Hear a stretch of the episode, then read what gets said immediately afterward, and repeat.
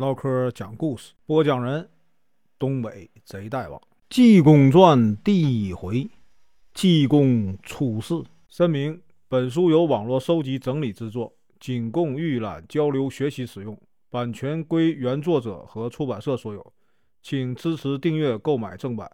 如果你喜欢，点个红心，关注我，听后续。上回说到，信红说：“员外啊。”我要收你儿子做个挂名的徒弟，给他起了个名字啊，叫李修缘，怎么样啊？员外忙说好啊，把孩子抱进去，又出来啊，给方丈准备饭菜。吃完饭后，大家都散了。今天啊，咱继续啊往下说。光阴似箭，日月如梭，不知不觉的过了几年。转眼呢，这个李修缘就长到了七岁。这孩子既不爱笑，也不喜欢呢与村里的孩子玩耍。到了读书的年龄以后啊，李茂春就请了一个叫杜群英的这个老秀才在家里教他。一块儿啊学习的还有两个孩子，一个是呢村里有名的大孝子韩成的儿子，叫这个韩文美，九岁了。另一个呢是李夫人娘家八岁的侄子王全儿他的老爹是兵部司马王安石。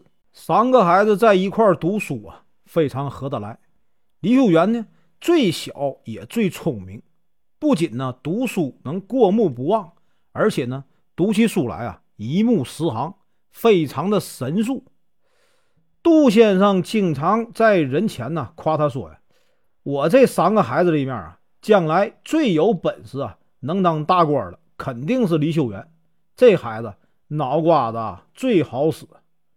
李秀元十四岁的时候，四书五经啊，诸子百家呀，都已经背得滚瓜烂熟啊。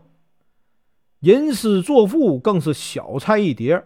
后来呢，三个孩子报名去参加科举考试，就在这个关键的节骨眼上，李茂春呢，却突然病倒了。而且啊，是一病不起。李茂春临终的时候啊，拉着小舅子王安石的手啊，交代说：“好兄弟啊，秀元和你姐姐，就拜托给你了。秀元这个亲事啊，我也早就定下来了。以后呢，这家呀，全靠你操持了。”又对夫人说：“夫人呐，我死后你也别太难受，这个照顾好秀元，一定要。”让他考取功名也好，光宗耀祖。说完呢，就离开了人世。因为要给啊父亲守孝，秀元呢不能参加科举考试，除了陪母亲聊天啊，就天天躲在书房里看经书。这些书啊，都是喜欢佛学的父亲留下的。日子呢，在平静中啊过了两年。谁料呢，天有不测风云，李夫人呢也突然。得病去世了，舅舅王员外帮忙啊办了丧事便把这个李秀元呢带回了自己家里头。一天晚上，同往常一样，秀元呢读完这个佛经以后啊，又去看了一下父母的牌位，回来啊便睡着了。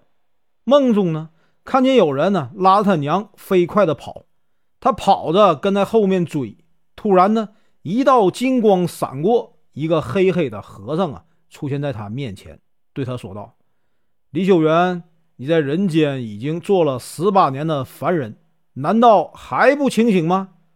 别忘了你的责任呢！你是要做仙救人的。”修缘说：“可是我连爹娘的病啊都救不了，谈什么救人呢？”哈哈哈！和尚大笑：“你的父母做神仙去了，你却说要救。我问你。”做仙不比做人好吗？修缘一时糊涂了。和尚又说：“先是神佛，后得见仙呢。去吧。”金光一闪呢，就见一条巨龙啊，摆尾飞上了天。修缘惊了一身冷汗。醒来后，他便吵吵嚷嚷的要去出家做和尚。舅舅一家呢，以为孩子一时瞎说，也没有理会。不料啊，没过几天，秀媛给舅舅留了个纸条，写了“不必寻找”的字样，然后呢，到这个父母坟前呢，烧了些纸钱，离家出走了。王安石开始以为孩子出去散散心，结果呢，一连几天都不见这个外甥的身影。这下王员外急了，秀媛要是真做了和尚啊，可怎么向这个姐姐姐夫交代呀？于是呢，就拜托这个亲戚朋友、乡里乡亲的，请大家呀帮忙挨个这个寺院呢去打听，商人呢一涨再涨。却没有得到半点关于这个修缘的消息。李修缘从家里出走了以后啊，到了杭州就把钱呢花光了，去了几家这个小庙啊，想出家都被人呢轰了出来。这天呢，他饿的实在是不行了，抱着试试看的心态啊，来到了西湖飞来峰上的灵隐寺啊，拜见老方丈，说要啊出家。这个方丈呢，原来是九世比丘僧啊，叫圆空长老。方丈一见李修缘，就知道啊，他是啊西天金身啊，降龙罗汉下凡呢，来普度众生来了。因为他现在是肉身，还不懂啊自己的身份使命，所以呢，方丈用手啊打了他两掌，把他的天门呢给打开了。他才知道自己啊从哪儿来，为什么来。看他开窍以后，圆空长老啊就收他做了徒弟，起一个法名啊叫道济。道济是为了普度众生而下凡的罗汉，所以啊他的作风就不同于啊其他的和尚。他一天到晚呢疯疯癫癫的，庙里都叫他呀癫和尚，外面呢叫他疯和尚。还有人叫他呀，祭癫僧。不管是叫什么，这便是传说中的济公了。道济呢，在外面行侠仗义，打抱不平啊，治病救人，劝人向善。不过呢，回到庙里，哎，他就变成了另外的样子。他喜欢呢，喝酒吃狗肉，但是呢，没有钱怎么办呢？偷。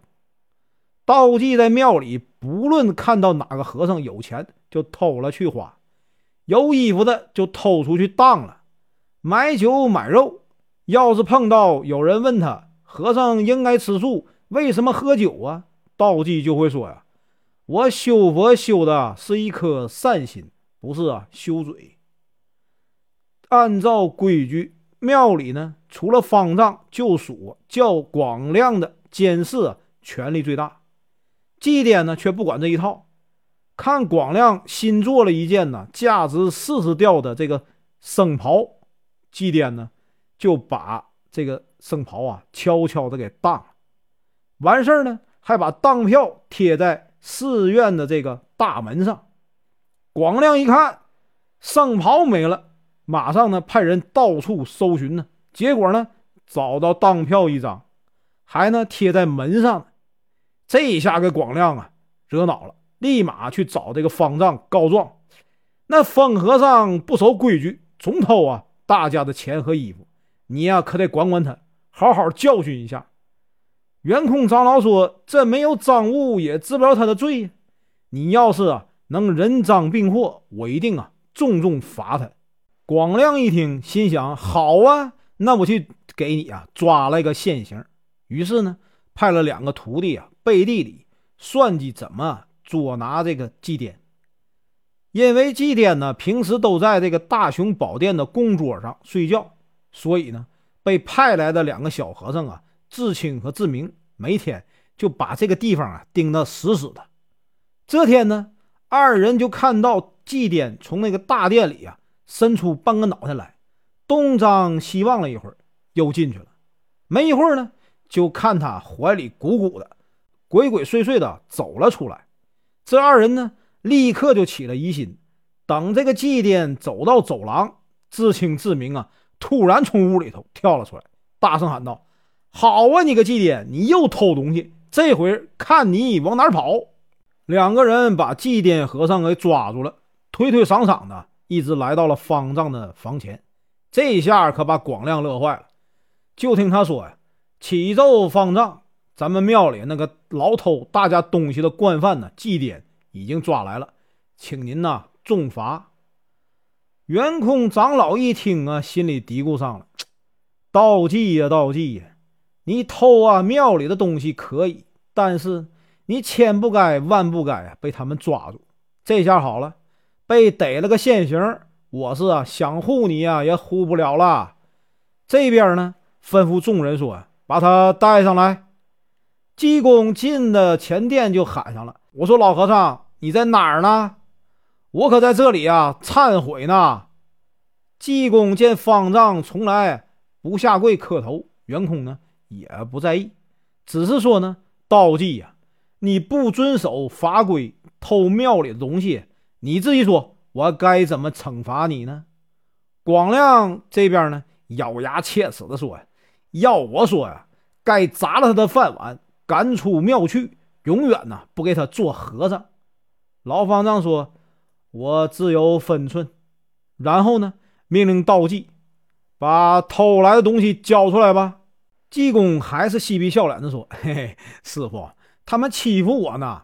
我在大雄宝殿里睡觉，因为打扫完没有东西啊，成垃圾，我只好呢用衣服啊兜出来。不信呢，你们看看。”说着，把腰带一解，哗啦。掉了一地土，老方丈看完又好气又好笑，说：“哼，好啊，大胆的广亮啊，竟敢污蔑好人，拖下去狠狠的打。”听说要打监视，和尚们呢纷纷的跑来看热闹。